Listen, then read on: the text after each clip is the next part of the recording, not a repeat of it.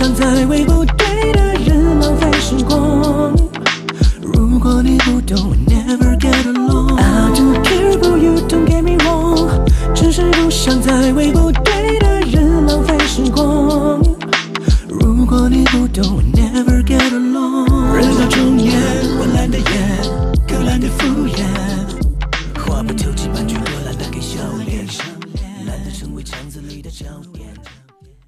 Hello，大家好，我是小五，大家好，我是小鱼欢迎大家收听我们的播客 I'm OK。，I'm OK。跟小鱼好久不见了，我们应该有一个多月没有录播客了。是啊，是啊，对，那这一期播客其实不在我们的计划之内，是我们临时要决定录这期播客的。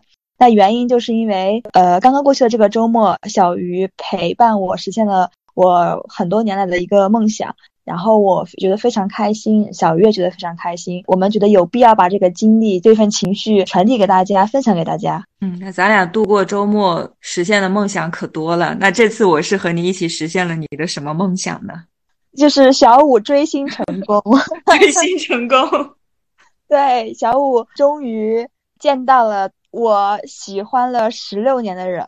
对，所以我其实真的非常非常感慨。其实我首先特别的感谢小鱼，他陪我去实现我的这个愿望。你刚刚说到喜欢了十六年，那这个男的应该是除了你老爸之外喜欢的时间最长的一个男的了吧？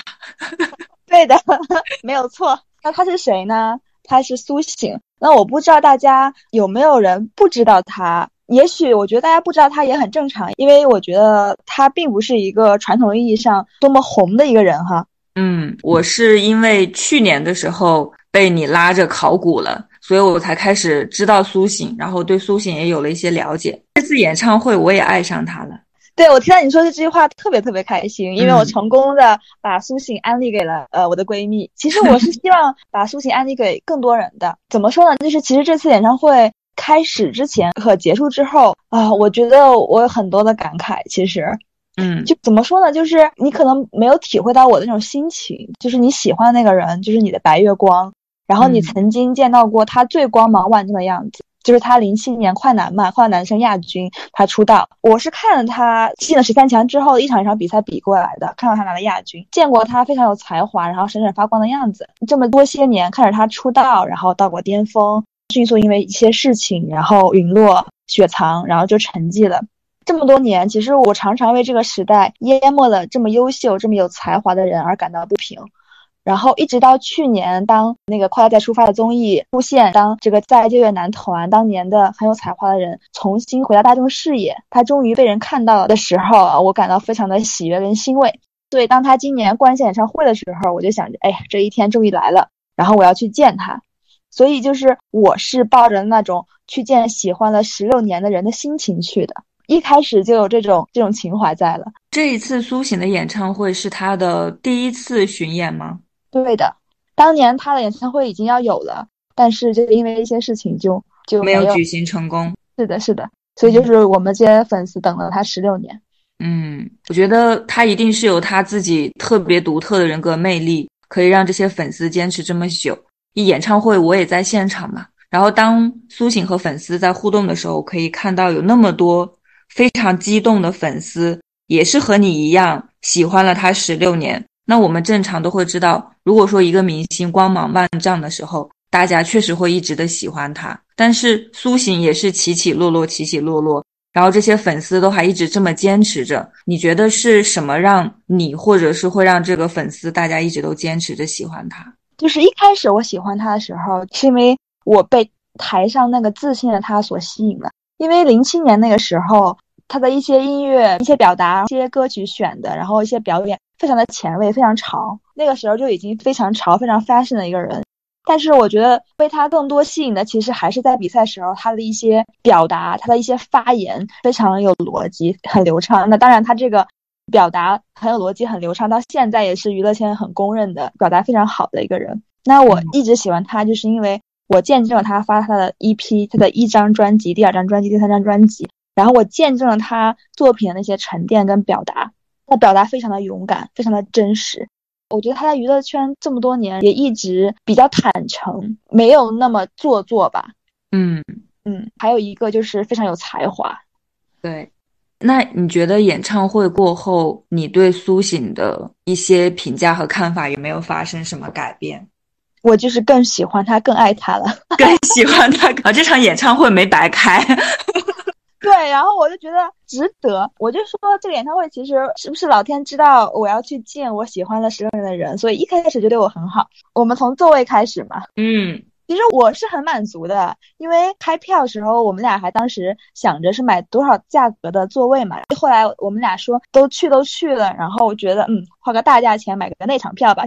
我演唱会其实当然了没有看过几场，就是一共啊，在我人生历程中我没有看过多少场。但是我应该不会想着去买这个最贵的那场票，但是我觉得，因为它是苏醒，所以让我觉得我想去花这个钱，然后去买那个那场票。你知道我们买票都是一个是要抢，第二个是座位是随机的开盲盒嘛，就是我们不敢坐的，我们只能买这个价位的票，然后座位是那个主办方分的。我其实我对这个票其实没有太多的那个期待。我记得当时开票的时候，是因为我们是在秀动买的嘛，秀动开票非常晚。当一些粉丝在那个大麦买了票之后，他们座位都出了，然后我们的票还没出，我就很焦虑。那时候我还给你发微信，我说怎么办？票还没出，然后不知道会分一个什么样的座位。后来就是因为我很焦虑，我就很爱刷那种帖子，那么就有很多人就说这个座位不好啊，或者说两个人的票都不是连座啦，就是让我觉得非常有压力。那天我记得特别清楚，就是开票了，然后我就赶紧上票夹去看我们的票的座位嘛。然后一看二排，我当时啊，不敢相信是二排，然后又看了一下自己的座位，赶紧翻你的座位，然后我们俩是连坐，赶紧把这个好消息分享给你了吧。嗯，我觉得我都不敢相信，我也没有想过说我们竟然坐在第二排。是的，是的，当然我们坐的那个区是右边的嘛，是 C 区。当然，就是可能有一些我们周围的粉丝，他们有点不满意在旁边嘛，就是比较偏的位置，不是正中间嘛。但是我们俩好像当时的心情跟他们完全不一样，就是我们觉得啊赚了，好好。对我们非常满足，而且我觉得可以看到他非常美的侧脸。是的，是的。所以其实我从这个分座位开始，我就觉得我这个旅程一定是非常值得的。觉得老天在帮我，帮我去见我喜欢了这么多年的人，还是对我挺好的。所以其实，当你一开始没有太大的期待的时候，其实上天是会给你很多馈赠的，就是一些额外的惊喜。对，而且你刚刚说到值得和安排，就是因为这两个月刚好赶上了校招季，所以其实我都是在外边出差。整个十月份，我也只有那一个周末是有空的，而苏醒的演唱会刚好就在上个周末，我觉得这也是特别好的安排。还有一个特别好的安排，就是我老公他们波兰大选，然后要。投票，那么就是十月十五号是周日投票，也是必须要去上海领事馆。所以就是其实我们去上海不只是去看演唱会，就那个周末还有他觉得重要的事情要去做。确实是一切都是最好的安排。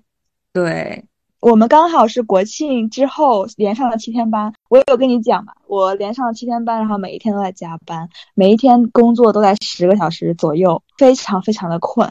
但是我们周五晚上见了之后，聊到凌晨三点钟，就是因为兴奋。然后我一点都不觉得累，包括周六我们看完演唱会，我就刷那个现场的视频，刷到三点多，就疯了一般，就感觉就是还不觉得累，就是还是在那个兴头上。其实咱俩那天周五晚上聊到凌晨三点，我是特别诧异的，因为我自己其实都准备要先睡了。我有想过，我是不是可以给你发个信息，我先睡了，我困到不行。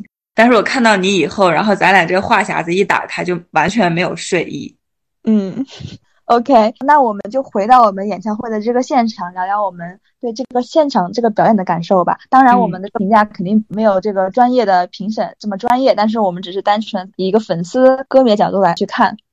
嗯，我总体的感受就是太牛了，我有点词穷了。然后就现场太稳了，就他的唱功，我觉得比他零七年比赛那个状态，当然了，十六年的这个沉淀不是白长的哈。就整个现场非常的稳。他的这个歌曲选的也是非常正中我们这些老粉的心，所以我们都在说上海场简直赢麻了。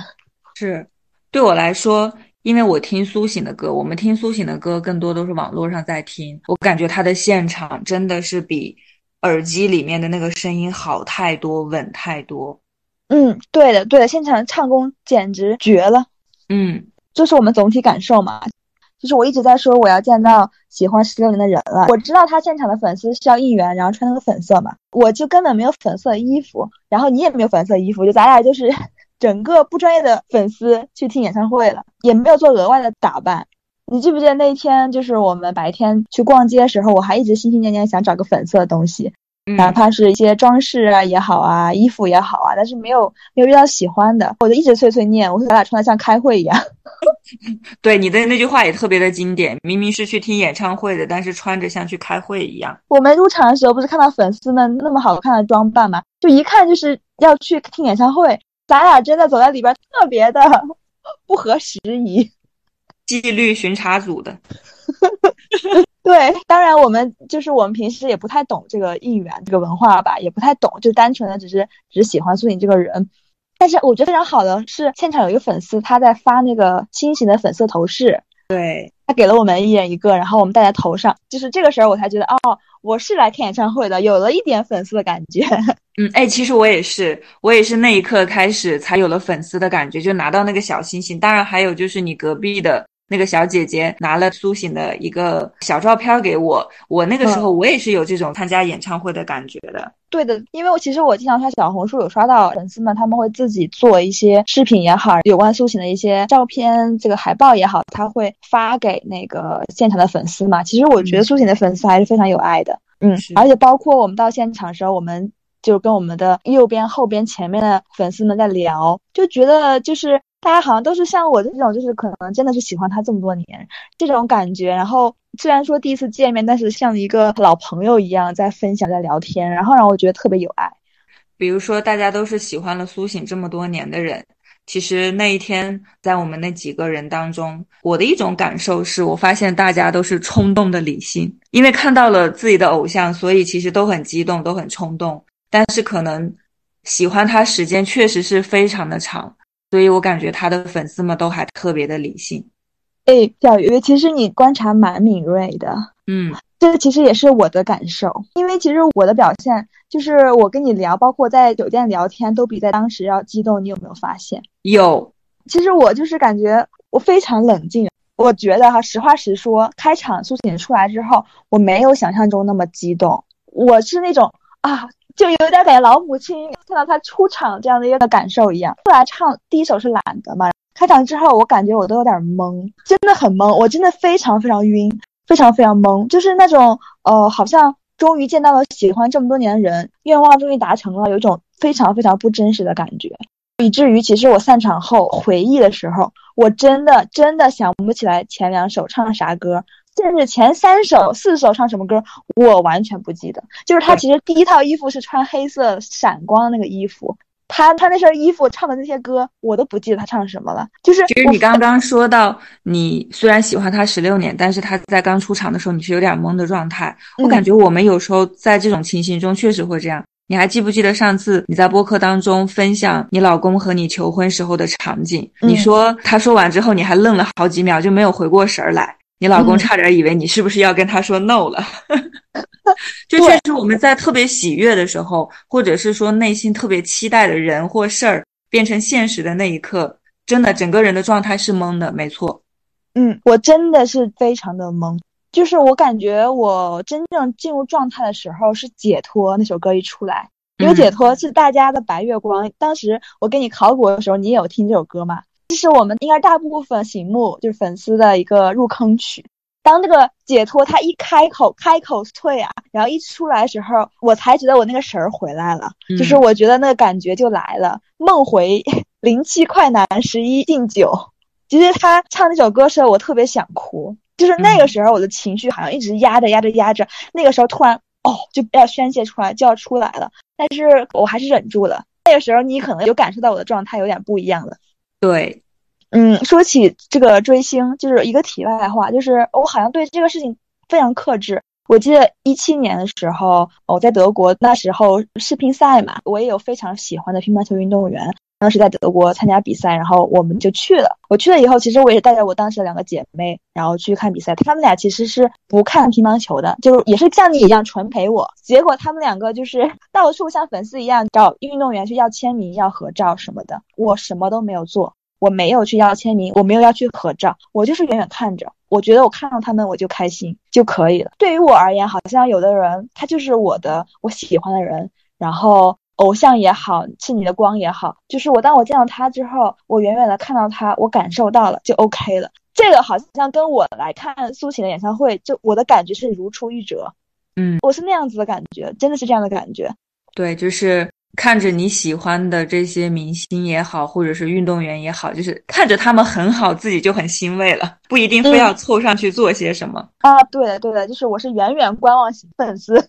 嗯，现场的粉丝，嗯，我周围的都也蛮冷静的。然后我旁边的一个小男生，应该也不是小男生了，我觉得 不小了，不小了。喜欢他十六年的人，应该呃跟我们年纪差不多大。当然，有些粉丝他可能是新粉，也可能是因为那个《快乐再出发》才喜欢他的，然后考古爱上的。我觉得就是让我们最最最震撼的就是他《新世界》那首歌，加上现在的这个形式，我觉得他的歌词写的真的太好了。对，《新世界》那首歌真的是唱的我我真的鸡皮疙瘩起了一身。嗯，然后你还记得我们两个前一晚吧？周五晚上因为好久没见了。咱俩聊到凌晨三点钟，然后刚好咱俩其实聊的时候也聊到像巴以冲突这种令人非常心碎的新闻，所以当《新世界》这首歌一出，我就觉得天呐，这首歌太应景了，就觉得这个时候唱这首歌简直又魔幻又现实，也觉得苏醒他真的非常勇敢，就是他 超越了时代。这首歌是他一二年写的吧？嗯，对的，对的，因为这首歌可能现在去 QQ 音乐上去搜去听。好像确实觉得他的这些表达，他的歌词非常厉害，但是在现场是完全不一样的。被他在现场的演出就震撼了。你还记得他跪下了吗？他跪下唱那一刻，我感觉包括我在内，所有人的情绪都被点到高潮了。嗯，之后我看到有粉丝他写到说，当他唱《新世界》这首歌，当他跪下的时候，他让我们的心狠狠一震，真的是。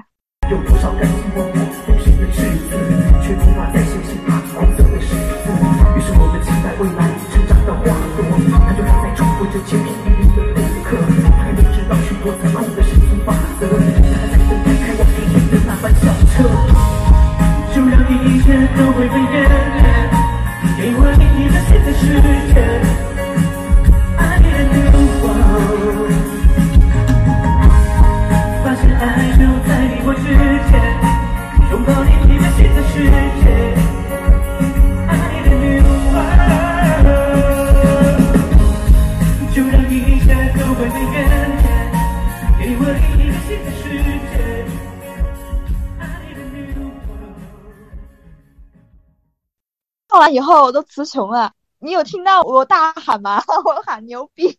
我可能没听到，因为那首歌现场实在是太疯狂了。我左边的那个粉丝把所有的冲动都更多的都是陷在了那一刻。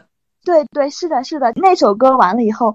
我后面的粉丝都在尖叫，然后都在说牛逼，就是很多粉丝在后面都听到他们说：“天呐，我哭了！”真的很多人因为这首歌哭了，就是因为当下这样的一个现实，这样的一个水深活的世界，然后听到这首歌，真的非常的打动人心，非常的震撼。这是他十一年前写下的这首歌，哎，这反而是我们现在最需要的一首作品。没错，嗯，里面的信息量非常大，歌词。整个歌的歌词大家都可以去看。那我随便摘录几句，呃，里边有写到说：世界那一端，我看见冰冷的武器，期待宁静生活，却遥遥无期。战火中听见歇斯底里的哭泣，手无寸铁的人们那样无力。你光看歌词都会觉得震撼。是，嗯，真的就是一个非常有大格局的一个作品。然后我真的是觉得。苏醒也是一个很有大格局的歌手，这也是我觉得我们这些粉丝爱了他这么多年。然后其实这个歌就是让我向你证明，你看，你看有没有？他真的很厉害。就是结束了之后，你有分享给我一个微博，然后我有专门把这张微博截图单独的去发圈，因为我感觉写的真的太好了。像微博当中有写到的，他的歌词也有几句，比如是有人无处诉苦，有人失声痛哭。有人熬不过生活艰辛的路途，我们期待未来成长的花朵，它却还在重复千篇一律的功课。告诉我还有希望在天地之外，告诉我这世界最后留下的是爱。这是他的歌词，你可以从任何一个角度去想，然后它都是非常有深度的。比如说关于这种尊老爱幼啊、应试教育啊、职业道德，甚至是说战火和硝烟，就是他的一首歌里边穿插了太多太多的东西，我觉得真的是太牛了。是的，大家要想到，这是他十一年前就写下这首歌。嗯，就是我们在演唱会过后再去听的时候，我在那个《新世界》那首歌 QQ 音乐看到一个评论嘛，那个粉丝就这样写的，他说：“时代追不上苏醒，内娱配不上苏醒。万幸的是，现在黑幕终于裂了一个口子，宝石露了出来，开始显现光芒了。”这句真的写的很好，表达了我的心情，我就非常快的就分享给你了。我在听 QQ 音乐的时候，也有刷到这一句歌词的评论，很振奋人心吧。在上海演唱会的时候，唱完《新世界》这首歌。他在现场也说到，音乐对他来说不仅是情绪的抒发和旋律，也有一些特别的意义。音乐是一个载体，可以传递一些有价值的信息。在他的创作中，他会一直坚持有力量的文字和有意义的歌词。这首歌呢，他也在说，这首歌在当时那个年代还能发行就已经很不错了。所以对他来说，当你有了影响力和话语权，对一些人有启迪，引发一些思考，对他来说是很重要的事情。当我们听到他讲这句话的时候，我们就是觉得非常欣慰，然后非常骄傲，真的非常非常骄傲。嗯嗯，他说完这些话，然后下面就有粉丝大喊：“谢谢你的坚持。”所以就是因为这首歌，也让我非常有底气。然后我跟小鱼说：“你看，这就是我喜欢了这么多年的人，非常骄傲，有水平。”呃，零七年那个时候，我是有关注到快乐男生，也有关注到苏醒啦。只是说从当时那个综艺节目，然后。呃，通过你的一些安利，然后我才更多的去注意到了他这个人。对于现场的我来说，我更加是觉得他和零七年的他真的还是有蛮大的改变的。就他现在其实没有太多棱角了。对对，当时的他可能更多的会把他内心的这种桀骜不驯会展现出来。现在就是没有那么多棱角了。我们也看到小红书一个博主也有写他嘛，就是他当时眼里光芒万丈有星星，是真正的万物复苏，你最醒目。然后迅速陨落，打架雪藏。有时候想想，就是与其说不忍心看到他如此落寞，不如说不愿意去正视一些时代的真相。不是他清高、脾气暴烈，是这个时代和世界太不宽容了。热血不被褒奖，真实不被肯定，仗义直言不被允许，最终鸡鸣狗盗之徒蝇营苟且，直被出头。时无英雄使庶子成名。这个博主他是小红书博主，他的名字叫做一颗阿乔。他这个帖子我看到真的非常非常感动，谢谢他写出这么好的一个帖子，对，非常感谢，写的真的太好了。你前面有讲到你喜欢苏醒，是当时觉得他也很自信，然后他唱的歌确实也好听。对我来说，其实我感觉虽然说他有发生了这些改变，但是从现场来看的话，我觉得他的这种自信，还有他内心这种坚定的内核是一直没有变的，反而更加的沉稳。这些自信和这种坚定感，通过这十六年，我觉得沉淀的是更好了。没错，没错。还有一个很开心的是，他唱跳了啊！对对对，他一共五场巡演，然后上海是今年的收官场嘛。果然唱跳那个 Miss Pretty，我在现场真的完全发疯了。你有没有注意到我当时就是很癫狂？然后注意到了，这个是有注意到。就简直我疯了一样，我真的太久没有这种发疯的情绪了，真的太久没有了。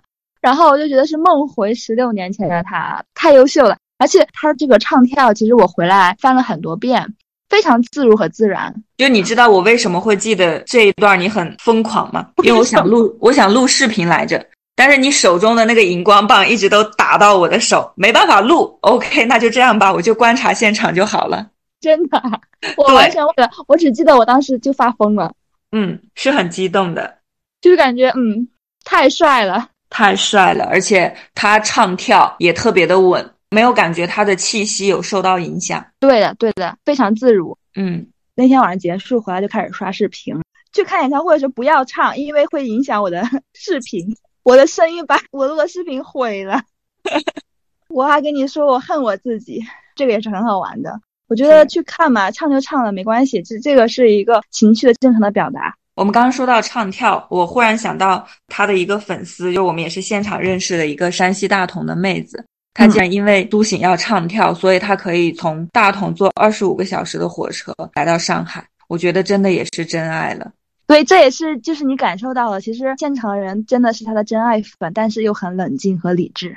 是，其实有几次我也是有观察到，呃，那个妹子的那个妹子，她也是很冷静的在欣赏这个人。如果只是从外表的这种激烈程度去看他对这个人的喜爱程度的话，那完全 get 不到他有多喜欢苏醒。但是我们前面也有聊了嘛，你就会发现他对苏醒的这种爱可能也是更多的是老母亲似的看着他这样一路的成长，也很为他开心。就是经过这么多年的起起落落，他最终这么闪耀的站在了舞台上。嗯，是的，就是你真正你爱的人，然后你去看他发光，远远看着他，然后祝福他就好了，不需要过多的一些什么东西。嗯，然后我旁边的那个男生，你有注意到他是一个人来的吗？他其实，在前半场也都非常冷静，在我旁边激动起来，就是从新世界开始。然后因为新世界完了不是 Rising Land 吗？也是一首说唱，也是非常给力、非常优秀的一个作品。然后他就是在新世界开始被点燃了。那我可能没有注意到他，注意到你了。他在我旁边坐着，然后他有时候也录视频，我就觉得他可能会恨我。他在旁边唱的好大声，然后应该把他的视频也毁掉。其实关于苏醒的演唱会，我特别想说的一个点，就是在他身上还是看到了一句话，就是我也发圈的时候第一句想到的话，就是真的每一个认真的人，最终都会被看到。嗯，是的，时间长短的问题，就老天就是公平的。是。嗯，而且你只有去坚持自己吧，只有一直去坚持自己，然后不断的去输出，才有可能遇到跟自己同频的人，也才有可能去走上自己真正想走的路。就苏醒，他给我这一点启发也还是蛮多的。嗯，是的。看完之后就发两张照片给我在美国的闺蜜，就是小乔，然后我就发给她，分享给小乔。我就发了两个照片，然后我就发了两个字。你懂，他应该是在美国，然后在旅行。我在看日食，信号不太好。他回了我很长的一段话。他知道我很喜欢他，知道我在等他。他说他去年有看到那个视频，就是他们翻红的一个采访，听到说苏醒说演唱会会回归嘛，他就说了，他说小五在等他。那句话回给我的时候，我也是觉得非常感动。然后我把新世界的那个那个照片发给他，他也是觉得很感慨。然后他也回了，他就是觉得不愧是我们当年喜欢的偶像啊。嗯，所以我就觉得很感动吧。现在想起来，真的也是非常美好。说起这个，就是我老公他知道我喜欢，因为我不是老在看那个《快乐再出发》嘛，看他们不是一起还去上跨年什么的。然后我老公就知道，就说啊，又是这六个人。他其实不太知道他们叫什么名字嘛，他其实不知道我真正喜欢的是哪一个。他其实真的并不知道我去到底是看谁演唱会。我就问他，我说你觉得我是看哪一个的呢？这六个人里边哪一个呢？然后他给我指了一下照片，把那六个人照片给他，然后他指，他指的就是苏醒。怎么这么神奇？对我说你为什么觉得我喜欢是他？他说感觉，他说他虽然跟我一起去看综艺什么，他虽然看不太懂这些，然后但是他觉得一些气质，然后一些感觉应该是符合我喜欢的人。我的天呐，我说哇，我很惊讶，不愧是你老公，我就是不愧是你。然后他就说，如果我不懂你的话，我还能成为你老公吗？到我们分享到这块儿了，我还是非常谢谢小鱼的陪伴，我真的谢谢小鱼。不会呀，我觉得我特别开心，就是你让我认识了一个这么有坚守的歌星，嗯，而且从他在翻红的时候开始喜欢他，我觉得我接下来也会追他了。那就我们等待他的二巡。然后我在出差的时候，包括我在家的时候，我都是让我的小度音箱，然后出差的时候，他这边是小爱同学。我都是说，请放苏醒的歌。最近我的歌单也都是苏醒的歌。嗯，然后苏醒有非常多很好听的歌，有很多非常反映现实意义的歌嘛。就比如说去年因为他的作品上热搜，就是讽刺那个烂片《破译》。嗯，像他最开始的《北京 City》啊，《分裂》啊。感兴趣的话，可以去听一下《实名制案》。总的来说，其实我们播客这前半段并不是一个专业的安利项，我只是想，呃，非常舒服的，然后表达一下 我这个追星成功的感想哈。真的见到了自己喜欢了十六年的人。如果大家愿意了解更多的话，不妨去听一听他的作品，然后了解一下他的文字。那这个时候，如果大家有听播客的话，我可以去安利一个播客，播客名字叫做“元音不发音”泛文化娱乐播客第二十四期。这一期就是专门去讲苏醒的一整期，非常专业，我觉得很喜欢他的表达，也很客观。如果大家想更多了解苏醒的话，可以去听他这一期播客。在这一期我们的文案里边，然后我也想说，小五主播可不可以帮我们选一些你觉得苏醒真的特别好听的歌？然后我们也放在文案里面去安利给我们的播客朋友们。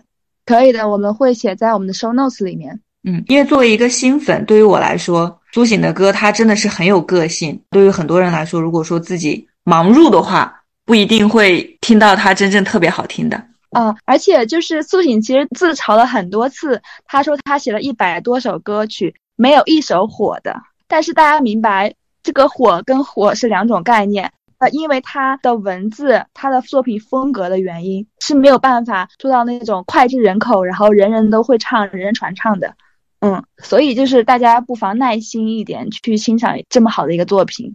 对，就是苏醒的歌是要不只是用耳朵听，还要用眼睛去看的。他的词真的写的太好了，有时候不是因为他的旋律吸引到了我，而是因为他的词吸引到了我。因为这几句歌词，我就觉得这首歌可以值得一直听。对的，OK，那我们对于演唱会的这个回忆大概就到这里了。然后我们也可以聊一聊我们这次去上海的一些一些感受和最近的一些感受。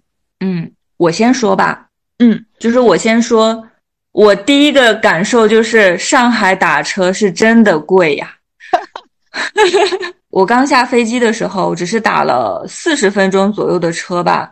然后的打车费花了两百三十七块钱，当时出租车师傅怕我太诧异了，他还和我把出租车这个收费的标准介绍了一遍，说我了解了，刚刚在车上的时候就有看到了。我说这个表怎么跳的这么的快？我后边自己已经了解过了，对他就是这么收费的。所以第一个感觉，这个出租车的费用真的很高。然后第二个感觉就是。因为我上一站的出差是在桂林，忽然就从桂林到了上海，这是两个感觉完全不一样的城市。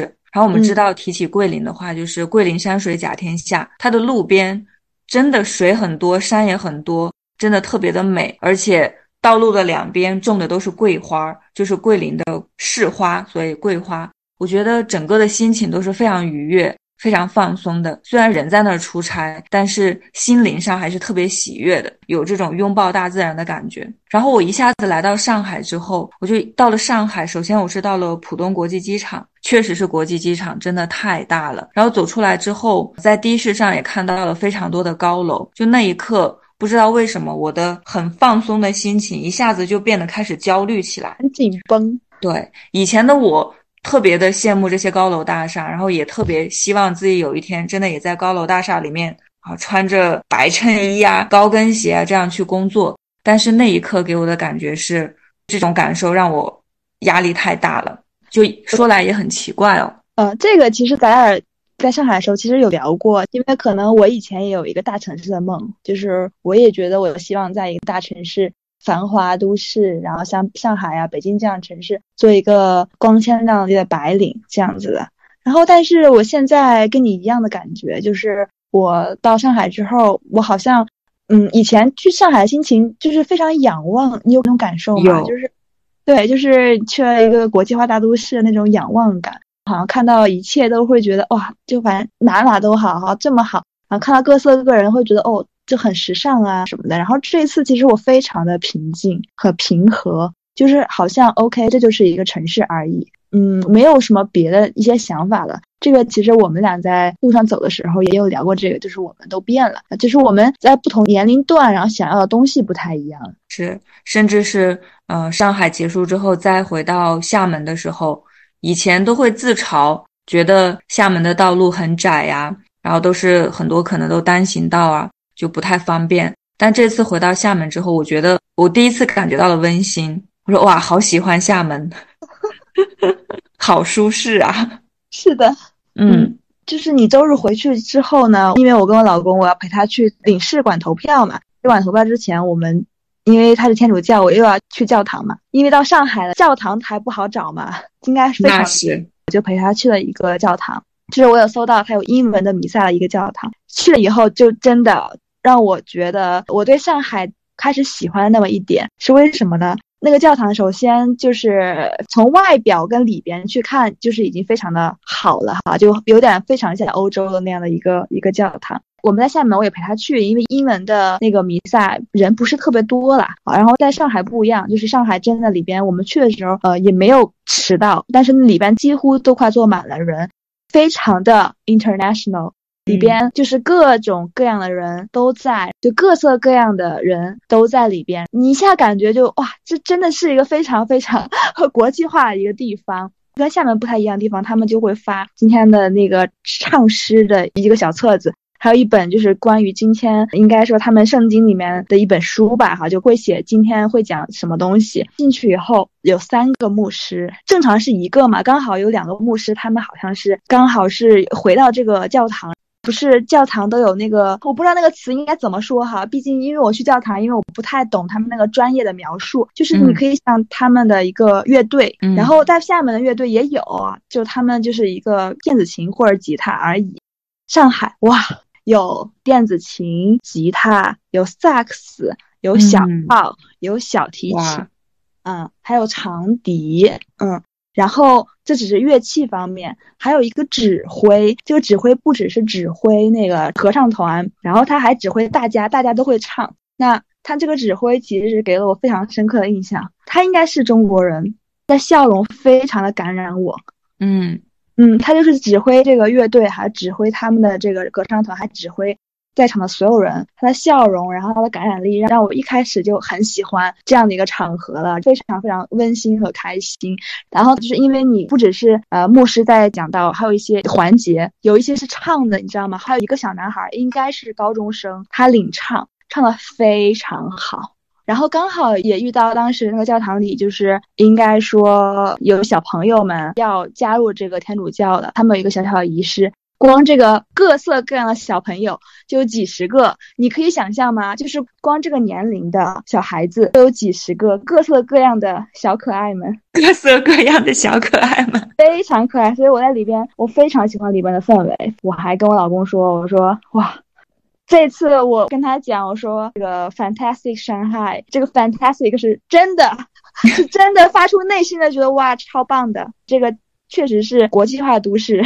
不一样，确实确实不一样，确实不一样。就这个就让我觉得我有点喜欢上海了，因为我还是蛮喜欢这种国际化的感觉的。然后第二个让我觉得有一点喜欢，是因为其实我老公并不是说厦门不好，就是厦门它也是什么吃的其实都有了。因为来中国，然后有些吃的其实是找不到真正 exactly 他想要的那个东西，嗯，就是有，但是可能没有那么地道跟正宗，对吧？嗯，然后在上海。他吃的各种 exactly 就他想要的东西，他会觉得嗯，会觉得非常非常好。然后他也感慨，嗯，确实是得上海。是的，然后还有一个非常神奇的，就是我在地铁站碰到我朋友了，他在上海工作，然后那天是周一的晚上，然后我们从外滩回来，大概六点半的样子，我们从那个地铁口出来。他应该是从地铁口进，大城市这茫茫人海中，对呀，我们两个在地铁碰到，但是有点遗憾，就是我走过去，然后我看他，然后好面熟，就有点像他，但是我想不可能吧，然后我就走，他也回头看我，他也觉得有点不可能。紧接着，其实我都出去了，然后他给我打电话，他说刚刚地铁站是你吗？啊，我说真的是我，他也觉得非常神奇，因为我们俩。看到彼此又不敢相认，因为我们可能真的十年没有见了。嗯，而且又是在上海这么大的地方，又是在地铁站，对，真的是完全不敢相信。对，完全不敢相信，完全不敢相信。嗯，就很神奇。其实就是我感觉总体来说，我觉得这个上海之行，然后从一开始，当然我是为了我喜欢的人去的，嗯，然后一直到结束，整个旅程对我来讲，其实是为这个上海在我心里的地位挽回了很多东西哈。因为其实我去的时候，因为去年的一些事情，好像对这个城市滤镜有退了那么一些些，现在好像找补回来了很多。你之前跟我卖了一个关子，说你发现你慢慢的对这个城市重新的爱上了，就是你刚刚说的那一些吗？是的，是的。好的，了解了，了解了。对，我觉得你可能你重新喜欢上一个城市，或者你对这个城市有好感，好像不需要多么宏大惊天动地的事儿。哎，对，不需要这么宏。叙事好像就是就是那些细节，一些小小的，让你觉得很暖心。确实，这就是我们整个的上海的这个旅程。嗯，然后大家有没有听出来？其实我对我的伴侣的称呼有变，有，而且我也慢慢的习惯了。我在慢慢的习惯中，我还不能说习惯了。其实上次咱俩在上海聊天的时候，你可能呃一会儿男朋友，一会儿老公，你还自嘲说不知道的人还以为你有男朋友也有老公呢。就我其实听起来，我也需要一个适应的过程。然后慢慢的，你可能就说老公说的更多一点。像今天在我们在录播课的时候，更多的都是用老公这样一个称呼。但其实我还没有听习惯，我正在习惯中。是的，在这里向大家官宣一件事情，就是我跟我的在一起很多年的伴侣，然后我们结婚了。我替我们的播客朋友们先说一声恭喜恭喜。谢谢。然后的话，其实一路过来，其实也是蛮不容易的嘛。包括结婚登记这件事情也是非常不容易。那我们以后有一个机会，然后大家如果想了解，我也可以分享给大家，到底是个怎么不容易法，而且是怎么个流程法。对，还有一些涉及到这个跨国婚姻，然后需要什么文件，大概是是一个什么样的流程。嗯，如果大家有兴趣的话，大家可以留言，然后我们找一个机会给大家分享一下。嗯嗯，因为这个确实是一个非常小众的知识点，所以。不一定大家会想要听，但是这个对于很多人来讲也是有需求的。我觉得他干货十足。嗯，确实是。OK，那我觉得我们这一期对于上海的旅程我们就分享到这里了。那本期也是我们小五主播的一个圆梦之旅，希望能把小五的这一份快乐带给大家。首先，我还是恭喜小五主播圆梦了，然后我也希望我们的。听众朋友们，然后自己的梦想也都在逐步的实现，去见想见的人，去做想做的事儿。OK，那我们播客就到这里啦，我们下次见，下期见，拜拜。感谢你给我的每一次掌声，谢谢你给我一个真实的梦，望不到前方，却依然在身旁陪伴我流浪。黑夜有最真实的力量，感谢你给我的每一次掌声，谢谢你陪我的每一段旅程，回忆中走过的每一步，现在的每一步，从今后的每一步，因为你最醒目。